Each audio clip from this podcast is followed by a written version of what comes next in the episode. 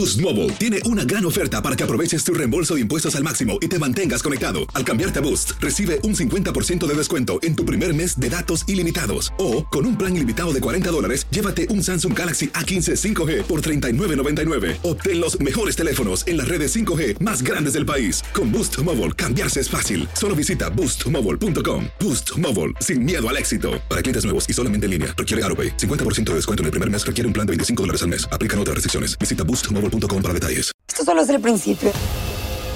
Porque lo mejor. Esto no se va a quedar así. Lo más impactante. ¿Por qué? Soy tu padre. Esta mujer me robó. Por favor, abre tus ojos. Está por venir en. ¡Pablo! ¿Entendiste? Tu vida es mi vida. De lunes a viernes a las 8 por Univisión. Y eso sí que amerita un brindis, ¿no crees? Una producción de Euforia y Pitaya. Algunos pasajes de este podcast incluyen descripciones explícitas de violencia y contenido sexual que podrían herir la sensibilidad de algunas personas, especialmente la de otras sobrevivientes. Creo que hay algo a lo que tememos más que a la muerte, más que al desamor, a la enfermedad y a todos los males del mundo. Es el miedo al cambio, el miedo a dar el paso, el miedo a dejar de ser lo que llevas toda una vida creyendo que eres para empezar a ser alguien más. Ese ser que tú quieres ser. Es el pánico, el terror a ser libres, libres, libres de autodefinirse, libres de, de ser lo que mereces ser. Libres, libertad algo que yo no había probado ni disfrutado jamás. Primero fui presa de mis miedos de niña, luego caí en una cárcel psicológica que me ha tomado casi 20 episodios para intentar describirla. Y de esa cárcel invisible fui a parar a una cárcel de hierro y de ladrillo, una prisión de verdad, donde, como dije, comencé a saborear un poco de la tan temida y anhelada libertad. Y ahora al final de ese largo y oscuro corredor donde retumban las voces del pasado, las lecciones del maestro, las promesas del productor, los aplausos del público, las caricias del esposo, los llantos de los bebés y los golpes del monstruo, se abre una puerta y veo una luz cegadora, deslumbrante. Es la libertad. ¿No que querías terminar con tanto sufrimiento, Mari? ¿No que tenías un sueño que perseguir, Machi? ¿No que quieres ser tan valiente, Raquel? Pues ya llegó el momento. Tu momento. Si logras vencer ese miedo que te paraliza, el peor miedo de tu vida y te atreves a caminar hasta el fondo de ese largo pasillo, te espero al otro lado, donde serás tú y nadie más. Tú pero para cruzar este umbral vas a tener que soltar lastre, soltar amarras, dejar ir y no te podrás llevar nada. Ni rencores, ni recuerdos, ni amistades maltrechas, ni nombres, ni secretos. Fíjate bien, nada. Para volar libre, nada te puede anclar. Ay, Raquel, este es el adiós final a Mari y por mucho que haya sufrido este personaje y mucho que se la pueda juzgar desde afuera, yo la voy a extrañar. Mari. Ah, Mari, yo también. Hay días que la extraño, María. Fue parte tan importante de mí, de mi historia durante 20 años. Ella es parte de mi esencia, de mi hoy. Sigue ahí dentro, claro, en el corazón. Bueno, pues antes de darle el último adiós, repasemos la trayectoria de esta Mari, que recordemos primero fue Machi, la adolescente que se casó a los 15 con el prestigioso productor Sergio Andrade y fue él precisamente quien la convirtió en Mari. Dejamos a Mari en nuestro último episodio en Brasil arrestada junto con Sergio y Gloria y en espera de extradición por supuestamente raptar y abusar a Karina Yapor, menor de edad. Gloria tiene un hijo en prisión, lo cual causa gran revuelo entre las autoridades y esto empeora de alguna manera tus condiciones tras las rejas. Enfermas gravemente y a este punto de tu relato Tú, finalmente, tras tres años en los peores reclusorios brasileños, estás siendo extraditada en compañía de tu mamá, que prometió no regresar a México sin ti. Gloria ya fue extraditada tres meses antes. Sergio hmm, queda atrás, apelando cuanto puede para evitar esa extradición, temeroso de que lo maten si vuelve. Ahora tú vas de camino a una prisión mexicana donde te espera el reencuentro con Gloria y nuevas historias. Así es. Y para hablarte de estas cosas, María, hoy tenemos un invitado muy, muy especial. Él fue testigo de mis días de cárcel, de todos esos procesos legales en México, el licenciado Óscar Castrejón, quien me representó en el camino a mi libertad. Y hoy nos va a aclarar lo que dictaminó el juez al final de esta odisea. Sí, porque ese veredicto hasta el día de hoy crea confusión. Y tenemos preguntas sin duda para el letrado que estuvo ahí presente en el juicio definitivo. Pero primero tienes que bajar de ese avión donde te dejamos en el episodio 19. Un avión comercial de Brasilia a Ciudad de México. Vas con tu mamá al lado y escoltada por cuatro agentes brasileños. Vas a bajar esposada, como una delincuente, aunque nunca has sido tan siquiera juzgada. A ojos de miles de televidentes, ya eres culpable hace tiempo. Así es. Y fíjate que a pesar de todo voy feliz pero asustada porque voy a enfrentar finalmente a la justicia y otras cosas pendientes. Cosas pendientes. A ver, a ver. ¿El público mexicano? Claro, que me está esperando hambriento de noticias y con rumores muy peligrosos autoridades mexicanas? Fíjate que eso era lo que más temor me daba. Como dijo el licenciado Roberto Flores, en México este escándalo se había convertido en, en, caballo de batalla de políticos, fuerzas del orden y de jueces, y también en un circo de los medios de comunicación. Todos, todos querían sacar algo. Hmm. ¿Y Gloria? ¿Gloria estaba tu amistad con Gloria en esa lista de temas pendientes que solucionar en tu vida? Claro, imagínate casi 20 años juntas. Nuestra historia necesita un cierre, un final, aunque no será fácil. Así que todo esto te espera al escuchar la campanita de... Pueden desabrocharse los cinturones y bienvenidos a México. En boca cerrada. Lo que nunca se dijo sobre el caso Trevi Andrade, por Raquenel Mariboquitas. No vengo a contar mi versión, vengo a contar mi historia.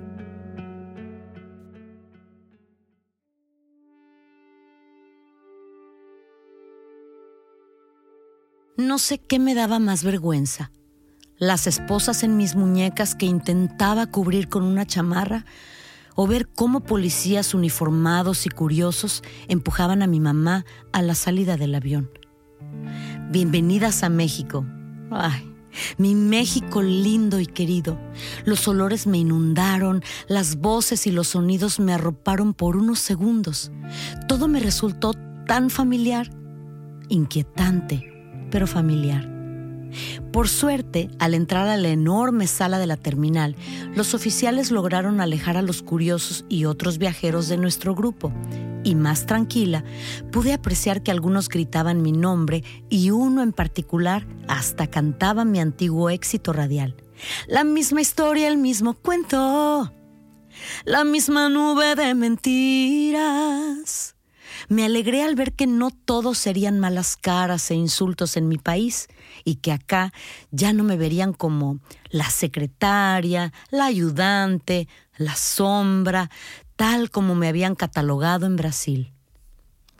Mari, Mari, me llamo Daniel y estamos contigo gritó el muchacho que estaba cantando y que burlando a los oficiales alcanzó a tocarme la mano y a dedicarme una enorme sonrisa.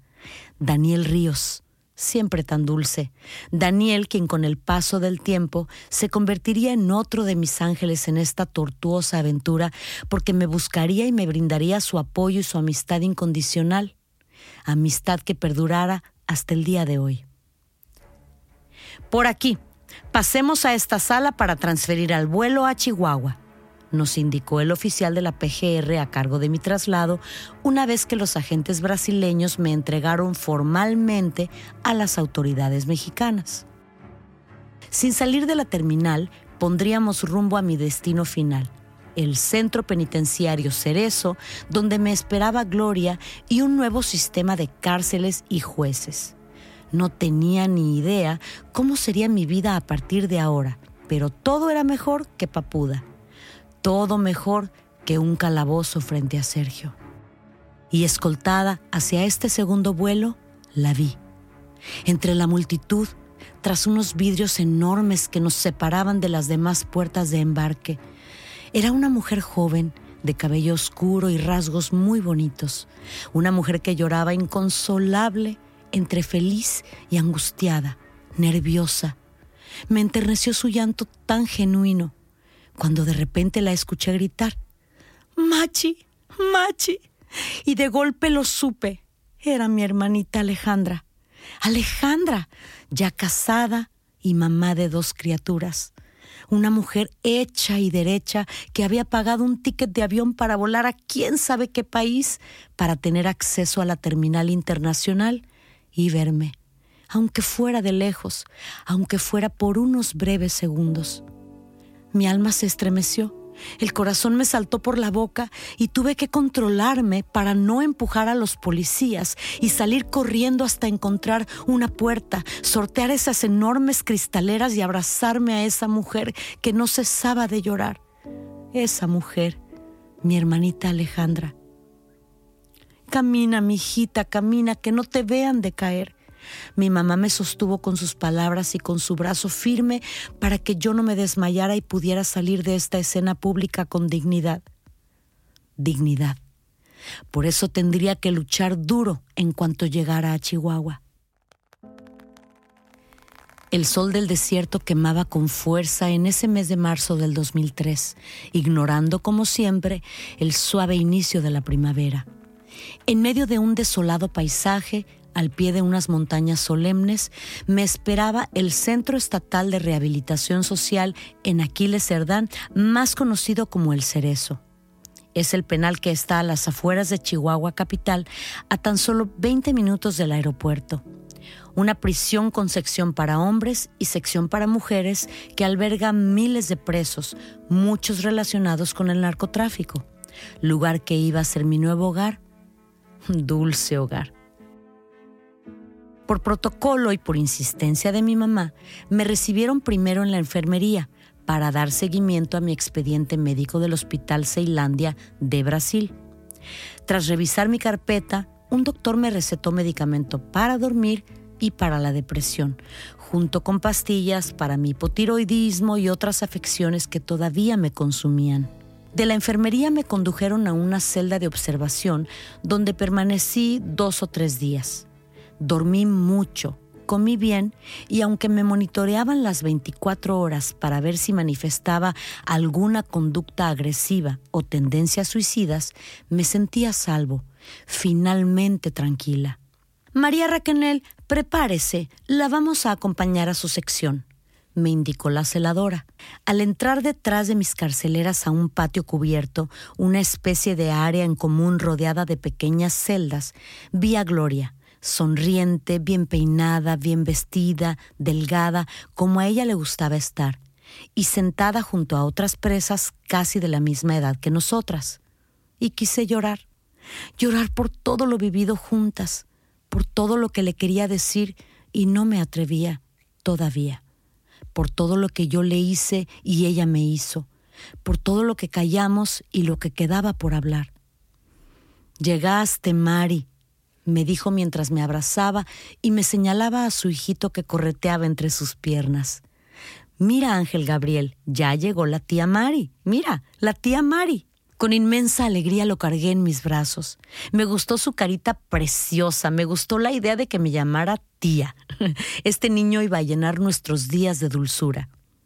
Tras este saludo efusivo, las celadoras me ayudaron a cargar las dos bolsas de plástico donde había metido mis pocas pertenencias y me encaminaron a un rincón donde compartiría celda con una chica llamada Gabriela, de unos 24 o 25 años. El rumor era que cumplía condena por disparar y matar a tres hombres durante un robo.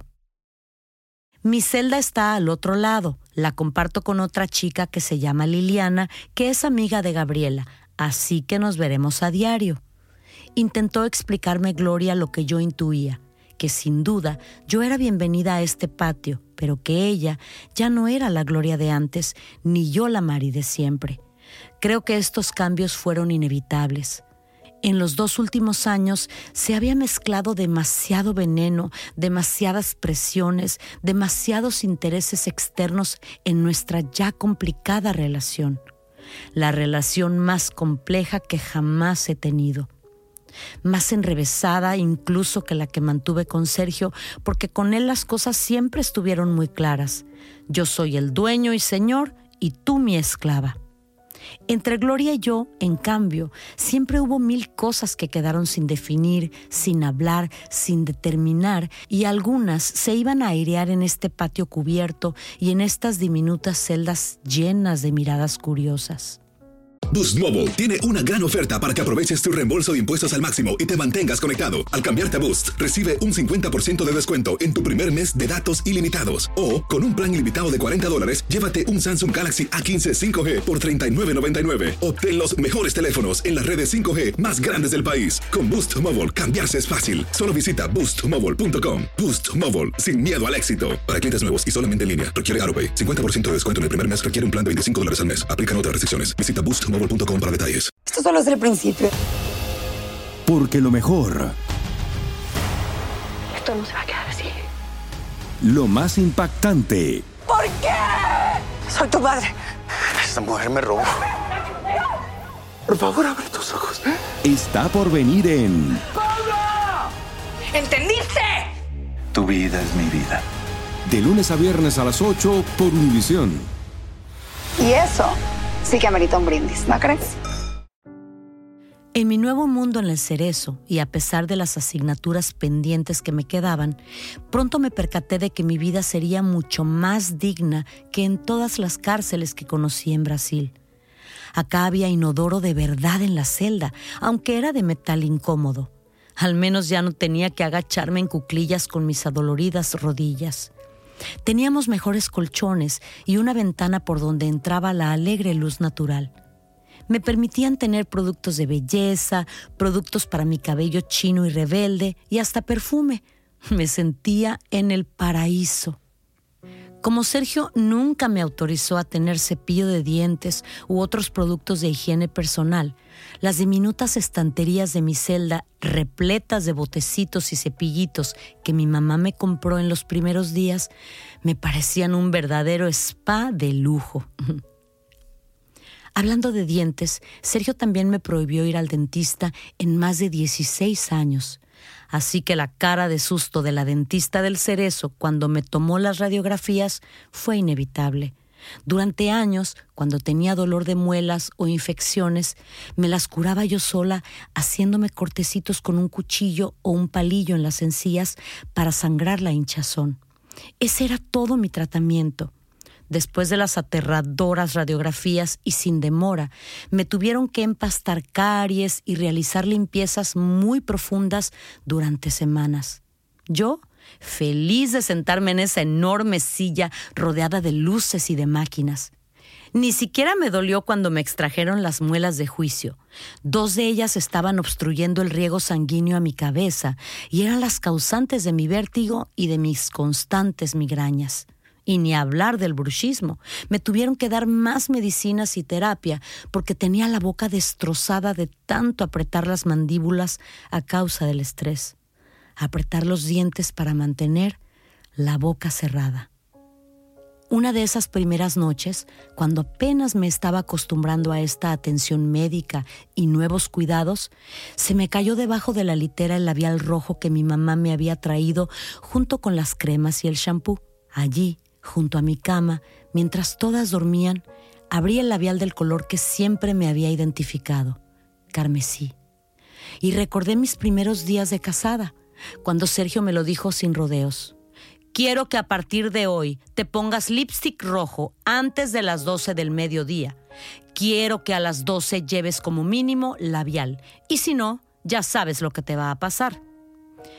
No tuvo que repetírmelo nunca estuviera sin bañar, sin peinar, estuviera curando mis heridas de la última paliza, o estuviera muerta de hambre o de rodillas limpiando los suelos, yo me aplicaba labial una y otra vez, no fuera que el maestro me sorprendiera con mis labios desnudos. Ahora me maquillaré cuando yo quiera. Pensé sentada en mi nueva celda, en mi nuevo mundo, lejos de aquella voz y aquellas manos que tanto daño me hicieron.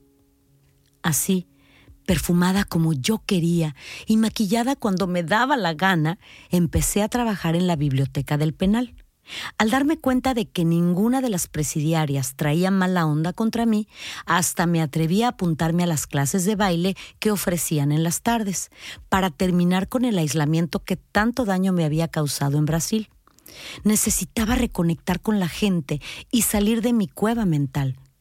En esas clases, el instructor era un joven muy simpático que tenía casi mi misma edad, 33 años, y me armé de valor para coquetear con él. Quería probar si yo podría algún día encontrar un novio o una pareja normal como lo hacían las personas normales. A las pocas semanas, el joven me pidió un beso y accedí. Este beso entre clases y pasillos me gustó, y cuando quise repetir, el muchacho intentó ir más allá, pero lo frené.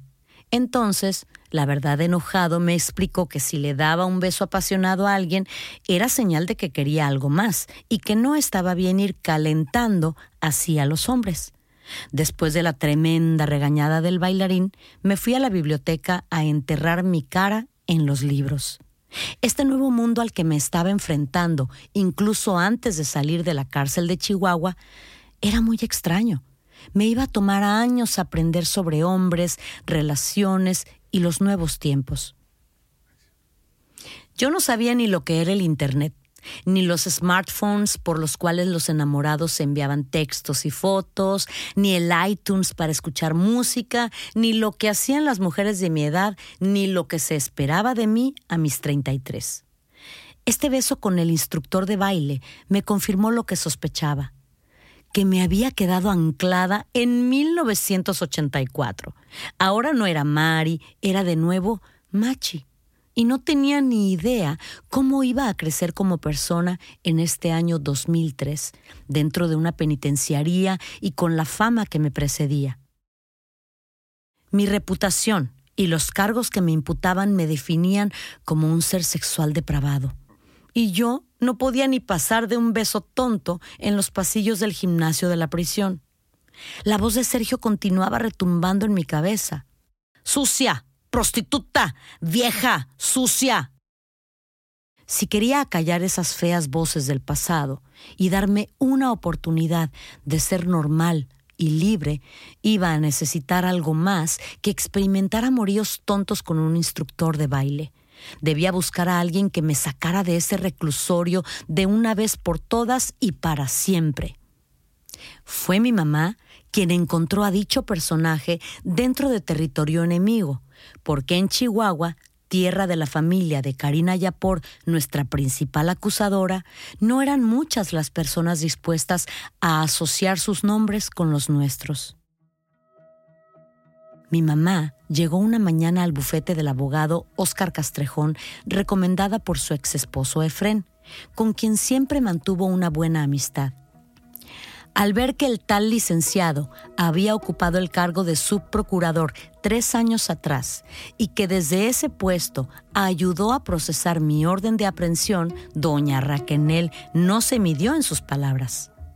Usted firmó para meter a mi hija presa, usted la va a sacar y no me va a cobrar ni un peso porque no lo tengo, le dijo en cuanto estrechó su mano con educación. Puede estar tranquila, señora Raquenel, que yo la voy a poner en libertad y no le voy a cobrar ni un centavo, contestó el hombre sin dudarlo ni un segundo. Desde ese instante, y a pesar de que tuve que pedir permiso para poder aceptar su ayuda, conté por primera vez con verdadera representación legal que velaría por mis intereses y sería mi abogado. Al fin, con humildad, acepté los consejos y las propuestas de mi mamá. Se acabó esperar a las decisiones de Sergio, se acabó anteponer el bien de nadie a los deseos y peticiones de mi familia. Castrejón, por su parte, en cuanto finalmente me dieron la autorización de firmar con él, se puso las pilas y demostró ser muy resolutivo. Tanto que Gloria me comentó que también quería contratarlo, pero por separado. Yo le dije que sí, que adelante. Y así fue como el sagaz abogado se unió al equipo legal de Gloria, encabezado por César Fentanes, con quienes Gloria continuó hasta el final de su proceso. Yo preferí quedarme solo con Castrejón, tal y como me lo pidió mi mamá. En esta nueva realidad, Mari Boquitas ya abría la boca y aunque aún estaba vigilada, tomaba iniciativas, y eso me gustaba. Mari, ya oíste lo que nos dijo Castrejón, ¿verdad? Que nuestro juicio no puede comenzar hasta que no llegue Sergio. Me comentó Gloria una tarde después de una de nuestras reuniones individuales con nuestros equipos legales. Las dos nos quedamos en silencio. Sergio, tan lejano, pero todavía tan presente en nuestras vidas. Sergio el cobarde a quien se le habían agotado las excusas para evitar la extradición, se iba a llevar una sorpresa cuando finalmente llegara a Chihuahua, porque se iba a topar con una Gloria y una Mari muy diferentes.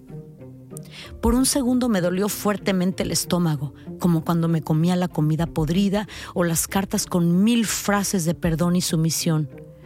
¿Volverlo a ver? ¿Volver a escuchar su voz? No, no, no y no, por Dios que no. No sabía que era peor, que viniera o que se quedara para siempre en Brasil. Pero si no venía, continuaríamos en un limbo legal absurdo. Si venía tendría que oír su respiración, oler su piel, aunque fuera de lejos, y tendría que mirar esos ojos de animal abandonado que me gritaban traidora, traidora y traidora. Entre tanta incertidumbre, también me sucedieron cosas maravillosas entre esos muros del popular cerezo. Una de esas cosas buenas llegó con una visita, un buen día y por total sorpresa. ¡Pepito! Grité al ver a ese joven de 23 años tan apuesto, bien peinado y muy educado, abriéndole la puerta a mi mamá en la sala donde nos permitían pasar varias horas con las familias. Hacía cinco años que no lo veía. Por aquel entonces estaba cursando el último año de la prepa, pero ahora tenía 23 y era un gran estudiante de arquitectura. Apenas lo recuerdo de mis escasas visitas en esos años junto a Sergio, cuando se me permitió ir a visitar a mi familia. Cuando yo me casé, estaba todavía en kinder. Por eso, al verlo entrar fue como verlo por primera vez, con ojos nuevos, liberados. Sobra decir que lloré. Mi hermanito, a quien yo cuidé en mis brazos como ahora cargaba Ángel Gabriel, era un hombre hecho y derecho. En esta primera visita platicamos animadamente. Con mis miles de preguntas fui descubriendo quién era, cómo era, si tenía novia, si le gustaba el deporte o si le gustaba viajar, si tenía aspiraciones profesionales y sueños por cumplir. Él me contaba chistes para que dejáramos de llorar y no disimulaba lo asustado que estaba de verme entre esos muros y lo mal que se sentía con todo lo que escuchaba en la televisión. Mi hermanito, tan sensible, cuánto dolor que gracias a Dios y a que lo mantuvimos al margen pudo desconocer. Hay almas demasiado frágiles y empáticas que no merecen ser torturadas con chismes y amarguras del pasado. Quien no pudo ir a verme en los muchos meses de encierro en Chihuahua fue mi papá. Don José Portillo había iniciado sus quimioterapias para acabar con el cáncer colorectal que le habían diagnosticado durante la visita que me hizo a Brasil, y lógicamente le habían prohibido viajar. Hablábamos por teléfono todas las semanas y me contaba de su operación y de sus incesantes citas médicas. Yo le daba ánimos y le pedía a Dios que me dejara libre cuanto antes para correr hacia Tabasco y abrazarlo. Por esos días, Gloria también recibía muchas visitas y la veía feliz. Su mamá, Doña Gloria, amigos y admiradores, era un incesante desfile de personas que dejaba claro que ahí se hospedaba una persona famosa. Y a la vez que Gloria retomaba popularidad entre sus fans y seguidores, yo poco a poco también empecé a hacerme popular, pero en otra parte del penal, no tanto en la sala de visitas. Raquenel, ¿vas a tener grupo de oración esta tarde? me preguntó una compañera de patio. Sí, sí, pasa la voz a ver quién se apunta. Le insté a la chica, ilusionada con mi nueva libertad a elegir actividades y proyectos. Intentando reconectar con mi lado religioso, le había pedido a la dirección del Cerezo que me permitieran organizar un grupo en la capilla del edificio. Poco a poco estaba aprendiendo a hacer cosas que me gustaran a mí y no cosas para o por los demás como Sergio me había enseñado. Y poco a poco aprendí a decir que no a aquello que no me apeteciera, como aquella vez en la que Gloria me invitó a ver una película en su celda. No, Gloria, gracias, ahorita no. Prefiero ir a la capilla a ensayar unas canciones, le dije firmemente, pero con educación. Para Gloria no fue un momento relevante, ni siquiera se molestó, fue algo sin importancia. Pero para mí fue un parteaguas. ¿Le había dicho a Gloria que no a algo? No me lo podía creer. ¿Estaba eligiendo yo solita lo que hacer con mi tiempo libre? ¡Wow! De veras que no me reconocía ante el espejo. Con cada no gracias que le daba a Gloria o a cualquier otra persona, iba creciendo mi autoestima. Estaba encontrando mi propio espacio y mi propia identidad dentro de esa pequeña comunidad donde ya me atrevía a alzar la voz, aunque fuera durante los ratos en los que predicaba en la diminuta capilla o cada domingo cuando cantaba el Ave María en italiano para comenzar la misa, tal como me enseñó mi abuelita de pequeña. Mi alma de artista y de ser humano comenzaba a sanar. Yo ya era Raquenel, la que cantaba el Ave María Raquenel, la encargada de la biblioteca. Raquenel, la organizadora de un grupo. Y no Mari, la que caminaba dos pasos atrás de otros, la que callaba para el bien de todos, la que lavaba la ropa de otros. Y con la emancipación y el deseo de libertad, de ser quien quieres ser, siempre llegan los problemas. Insisto, cuando cambiamos de roles en la vida, hay desajustes y creo que Gloria y yo no lo supimos manejar bien. Ni la culpo ni me culpo. Simplemente no supimos cómo reescribir nuestra amistad bajo circunstancias tan críticas. Cada vez más y más distantes, la gota que derramó el vaso fue, irónicamente, alguien llamado libertad. Hola, comadres, yo soy Elisa Beristain. ¿Qué pasó, compas? Yo soy Javier Seriani. Te invitamos a que escuches Chisme No Like, el mejor programa de chismes, de noticias, de investigación y de entretenimiento. Te traemos una dosis diaria de chismes y humor, con información que ningún otro medio tiene y que si tuvieran, no se te deberían a contar. Exactamente, en Chisme No Like somos la brújula de la farándula. No te lo puedes perder, escucha y sigue el podcast de Chisme No Like en Spotify o donde sea que escuchas podcast. Boost Mobile tiene una gran oferta para que aproveches tu reembolso de impuestos al máximo y te mantengas conectado. Al cambiarte a Boost, recibe un 50% de descuento en tu primer mes de datos ilimitados. O, con un plan ilimitado de 40 dólares, llévate un Samsung Galaxy A15 5G por $39.99. Obtén los mejores teléfonos en las redes 5G más grandes del país. Con Boost Mobile, cambiarse es fácil. Solo visita boostmobile.com. Boost Mobile, sin miedo al éxito. Para clientes nuevos y solamente en línea, requiere AroPay. 50% de descuento en el primer mes requiere un plan de 25 dólares al mes. Aplican otras restricciones. Visita boostmobile.com para detalles. Esto solo es el principio. Porque lo mejor, Esto no se va a quedar así. lo más impactante, ¿Por qué? Soy tu padre. Esta mujer me robó. Por favor, abre tus ojos. está por venir en ¿Entendiste? Tu vida es mi vida. De lunes a viernes a las 8 por Univisión. Y eso sí que amerita un brindis, ¿no crees? Libertad era una famosa actriz trans muy conocida en México y un día vino a visitarnos al Cerezo y nos brindó su amistad. Después de hablar con mi mamá y de enterarse de que yo necesitaba una operación de varices muy costosa, decidió por voluntad propia organizar un show junto con mi mamá para recaudar fondos para mis cuidados médicos. Y yo, al ver a mi mamá tan ilusionada con el proyecto, claro que acepté. El show fue algo muy modesto, llegó poquita gente, pero mi mamá se sintió arropada y comprendida esa noche en un salón de fiestas de Chihuahua, rodeada de varios artistas locales. Al día siguiente, Libertad Divina y Solitaria nos entregó un sobre con una cantidad que no alcanzaba, obviamente, para cubrir la operación, pero igualmente se lo agradecimos infinitamente. Con lo recaudado teníamos suficiente para costear unas inyecciones que reducirían la hinchazón de mis piernas y yo me sentí muy feliz y agradecida por tanto amor. Y entonces sucedió algo que todavía no comprendo. Gloria, muy molesta, me reprochó. Ay, ni que te estuvieras muriendo para que te hicieran un show benéfico. Eres una mentirosa. Sentí que me invadía una ola de coraje y que me temblaba el labio inferior. Mentirosa.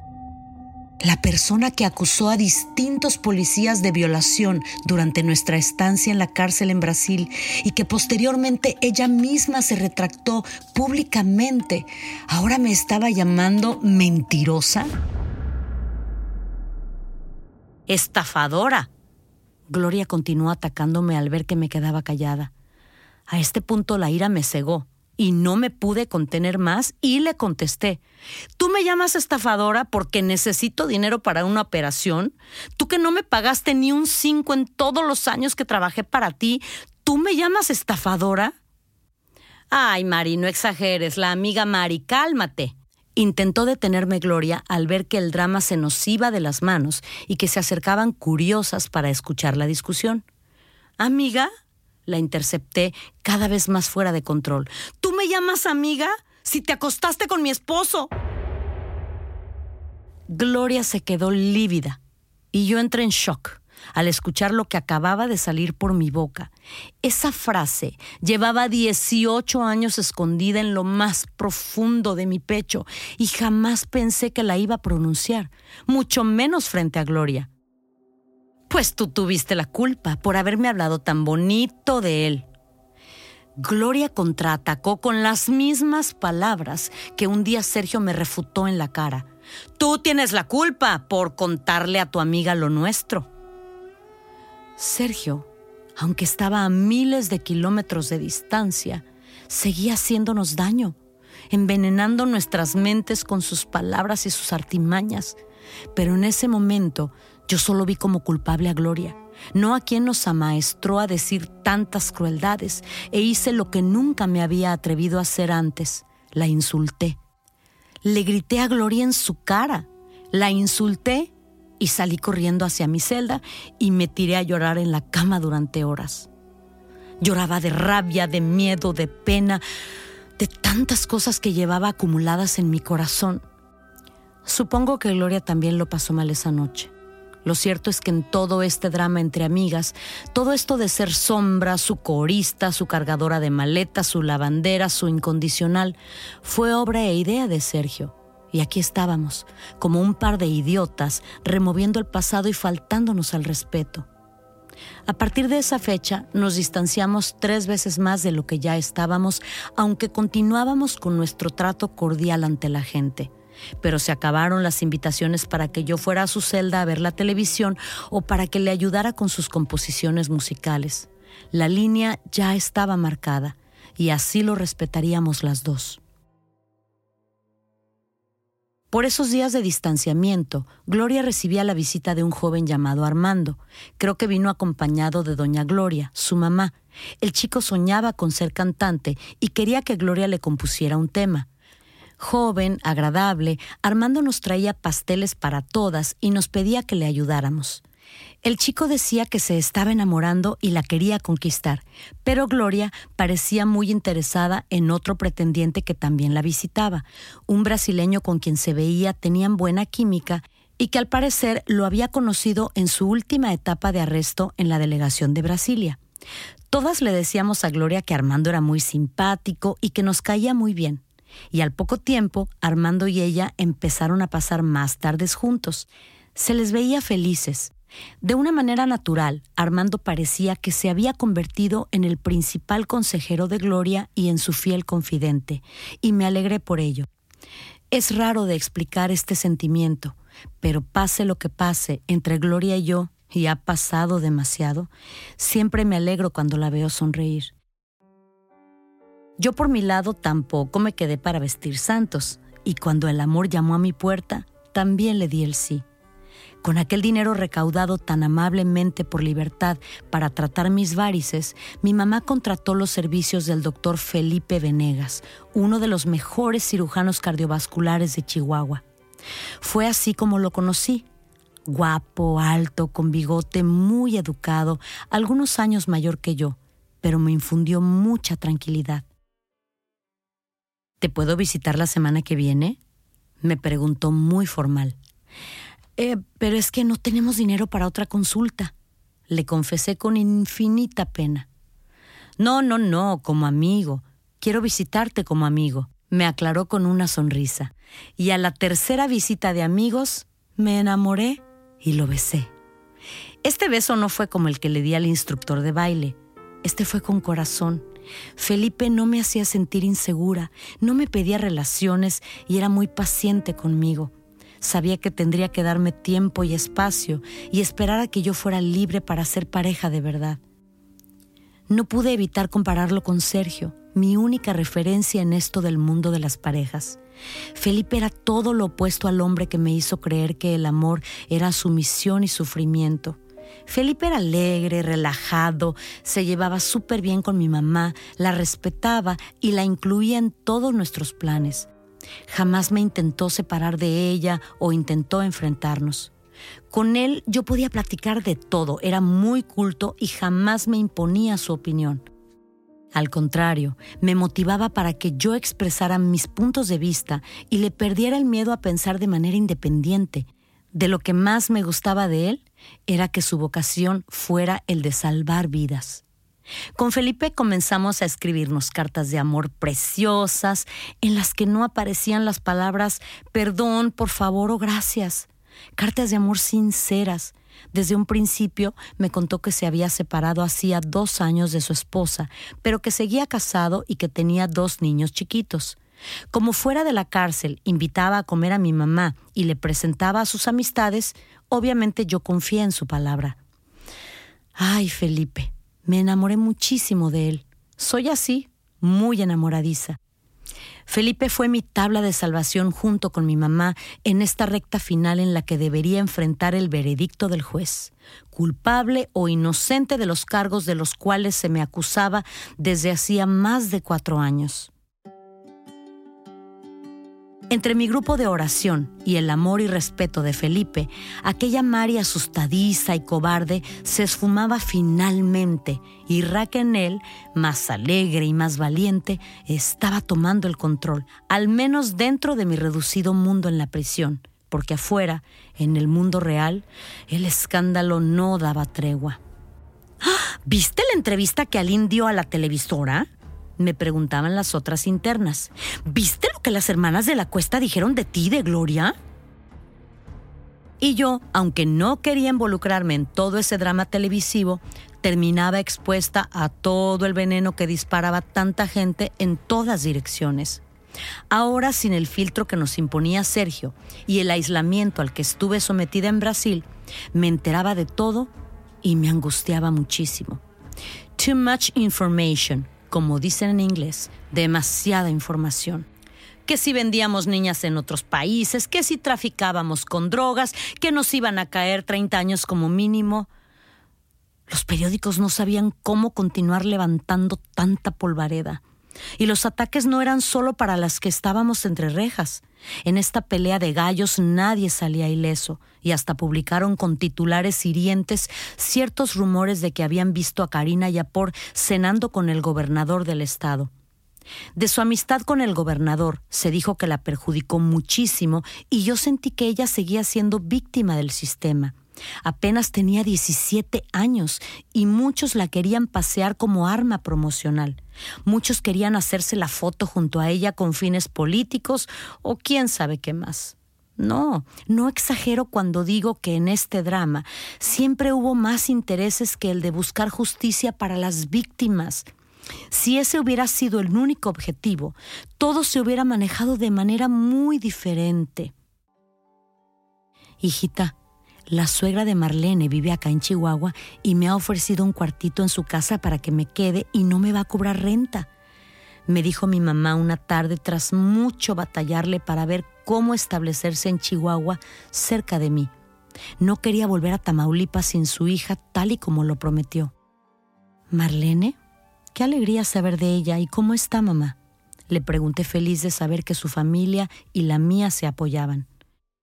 Sí, Marlene Calderón se había casado y ahora era una mamá feliz.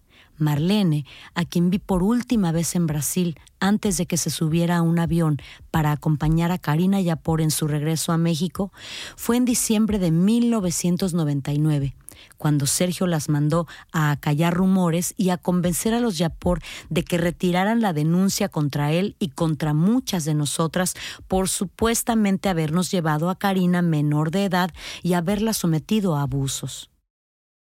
Marlene, en cuanto llegó a Chihuahua en aquella ocasión, fue arrestada bajo cargos similares a los que enfrentábamos Gloria y yo, solo que ella, al estar presente en México, pudo solicitar su libertad bajo fianza en espera de juicio.